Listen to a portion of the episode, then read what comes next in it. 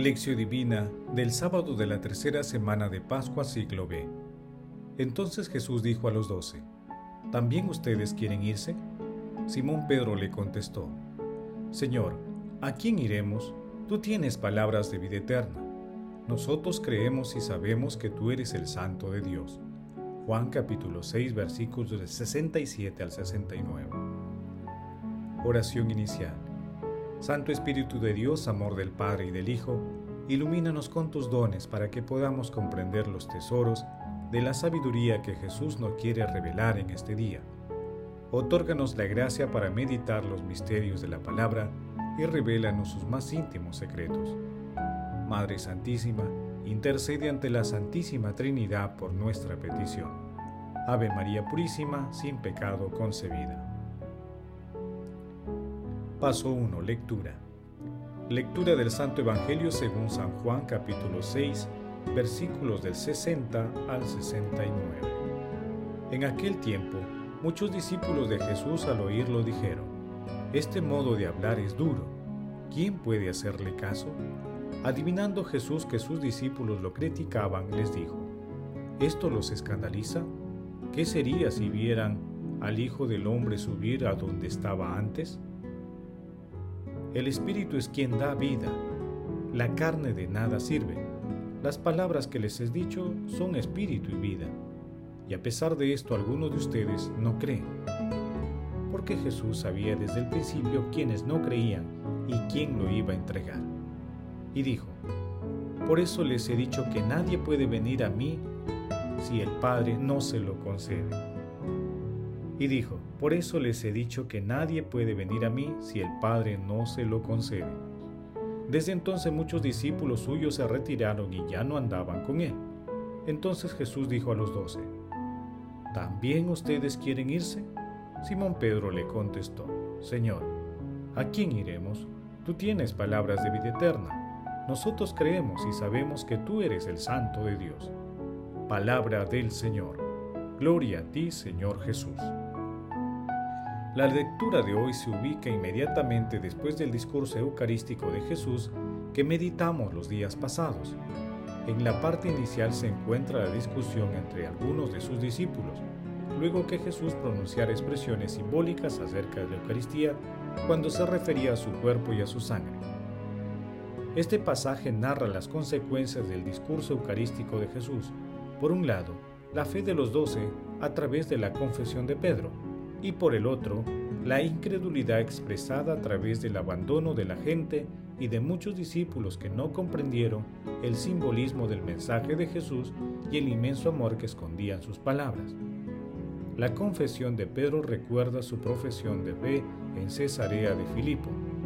Tú eres el Mesías, el Hijo de Dios vivo. Mateo capítulo 16 versículo 16. Cuando varios de sus discípulos se van, Jesús, sin dar un paso atrás en sus convicciones, solo se limita a hacer una pregunta a los que quedaban. ¿También ustedes quieren irse? La respuesta de Pedro fue categórica, porque la vida sin Jesús no tiene sentido. Paso 2. Meditación. Queridos hermanos, ¿cuál es el mensaje que Jesús nos transmite el día de hoy a través de su palabra? Hoy queda claro que los discípulos que abandonaron Jesús no comprendieron su mensaje porque no abrieron sus corazones al Espíritu y obviamente entraron en crisis y se alejaron. Esta es también la gran crisis de la humanidad, que con su conciencia moderna no comprende que la fe es un don sobrenatural que el cielo otorga a quienes la piden. Asimismo, es una muestra de que sin la ayuda del Espíritu Santo y sin el don de la fe, jamás se comprenderá las revelaciones de Jesús y lo maravilloso de sus insondables misterios. Nuestro Señor Jesucristo nos invita y espera nuestra respuesta radical. Por ello, ante el alejamiento de tantos hermanos de la Iglesia, Jesús nos pregunta también a nosotros, ¿También ustedes quieren irse? Ante esta pregunta de manera libre y voluntaria, podemos responder como Pedro y seguir a Jesús. aún en medio de las tribulaciones y de las tensiones internas y externas que experimentamos. Que la respuesta nos ayuden a acudir confiadamente a Jesús, ser testimonio vivo de su amor y optar como Pedro por la vida sin límites ni ocaso. Jesús nos ama. Paso 3. Oración. Padre eterno, oh Dios, que has renovado por las aguas del bautismo a los que creen en ti, concede tu ayuda a los que han renacido en Cristo, para que venzan las insidias del mal y permanezcan siempre fieles a los dones que de ti han recibido. Padre eterno y misericordioso, tú que quisiste que tu Hijo resucitara el primero de entre los muertos, concede a los que somos de Cristo resucitar con Él el día de su venida. Amado Jesús, pan vivo bajado del cielo, te pedimos, otorgándonos los dones de tu Santo Espíritu, vivifiques y aumentes nuestra fe.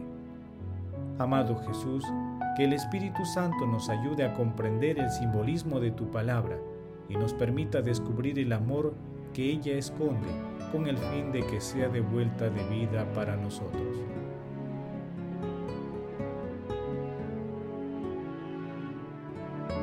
Amado Jesús, que el Espíritu Santo nos ayude a comprender el simbolismo de tu palabra y nos permita descubrir el amor que ella esconde, con el fin de que sea escuela de vida para nosotros.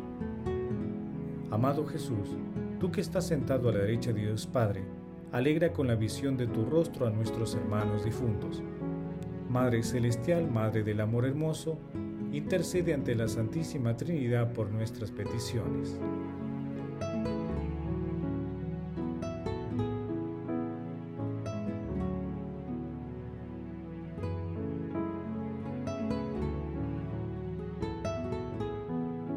Paso 4. Contemplación y acción. Contemplemos a nuestro Señor Jesucristo con un texto de Pina Colombo.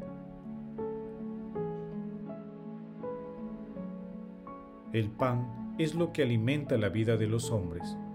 Pues bien, dice Jesucristo, no ya el pan, sino yo mismo quiero ser el alimento de la vida de los hombres. Alimentarse de Jesucristo significa asociar nuestra propia vida a la suya, para que se vuelva una única vida con la suya. En consecuencia, nuestra vida va en la dirección de la suya, va con ella.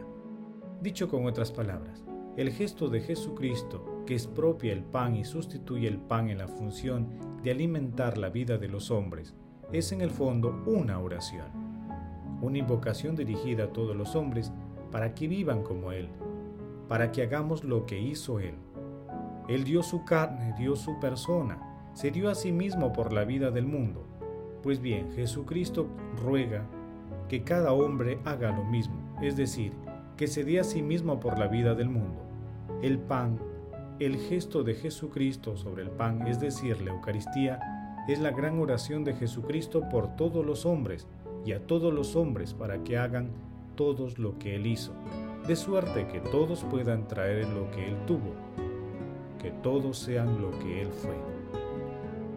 Cuando profesamos que Jesucristo es el único que puede salvar a los hombres, no estamos haciendo una afirmación retórica, sino que hacemos una afirmación lúcida y racional que verificamos, al menos por contraste, en sus efectos sobre la vida de cada día porque cada día nos alejamos un poco de la indicación que nos dio Jesucristo en la Eucaristía.